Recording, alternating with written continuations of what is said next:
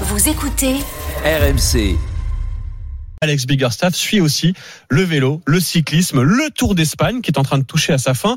C'est à Story Sport ce matin, Alex, parce Oui. que sur la ligne d'arrivée dimanche, euh, l'équipe Jumbo Visma devrait remporter la Vuelta avec trois de ses coureurs sur le podium, dont euh, Sepp Kuss en maillot rouge de leader. Et si vous avez suivi un minimum le cyclisme cette année, ce n'est pas la première fois qu'un Jumbo Visma remporterait un grand tour en 2023. Arnaud Souk pour RMC le 28 mai dernier. Victoire donc de Marc Cavendish dans les rues de Rome pour cette dernière étape du Tour d'Italie.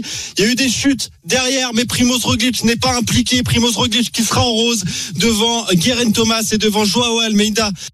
Le Slovène Primoz Roglic, triple vainqueur du Tour d'Espagne entre 2019 et 2021, remporte donc son premier euh, Giro et lance la saison de Jumbo Visma en bon néerlandais euh, avec le maillot rose. Puis le 23 juillet dernier, le doublé de l'équipe néerlandaise, Christophe Cessieux, cette fois-ci, est sur la ligne d'arrivée pour RMC. En direct des Champs-Élysées, le Tour de France 2023 est terminé. Jonas Vingegaard, vainqueur donc de son deuxième Tour de France à 26 ans.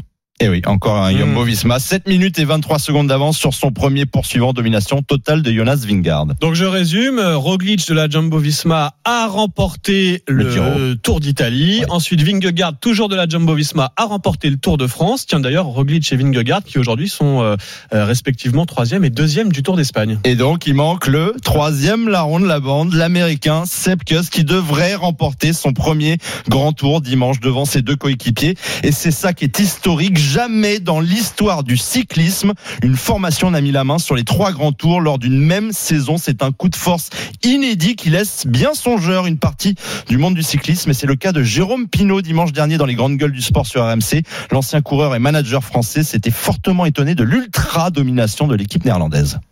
On suspecte ce qu'on veut. Moi, je vois des images. Je te parle pas de dopage là. Je te, je te parle de pire que ça. C'est mécanique. Mécanique. L'accélération de Sepp Kuss dans le Tourmalet il y a deux jours à 10 km plus vite que le groupe devant. Moi, c'est mon sport. J'en vis, j'en ai vécu, mais j'ai peur. Ouais, ça m'inquiète grandement. Quand les les trois loustiques s'en vont, ils mettent quatre coups de pédale, ils prennent 10 mètres. Comment ils font? Et c'est tout le cyclisme qui aujourd'hui déplore aussi le fonctionnement de l'équipe néerlandaise. On rappelle quand même que pour la première fois, Vingard et Roglic ont enfin roulé hier pour Sepp Kuss alors que les jours précédents, ils ne faisaient que l'attaquer alors qu'ils sont dans la même équipe. Mais ce qu'on déplore au sens large, c'est que le vélo est en train de perdre toute sa saveur, un peu à l'image de l'ultra-domination de Red Bull en Formule 1 ou des grands clubs ultra riches en Ligue des Champions. Le sport perd un peu les pédales en 2023, les amis, comme si le suspense qui s'essouffle était devenu un pneu crevé.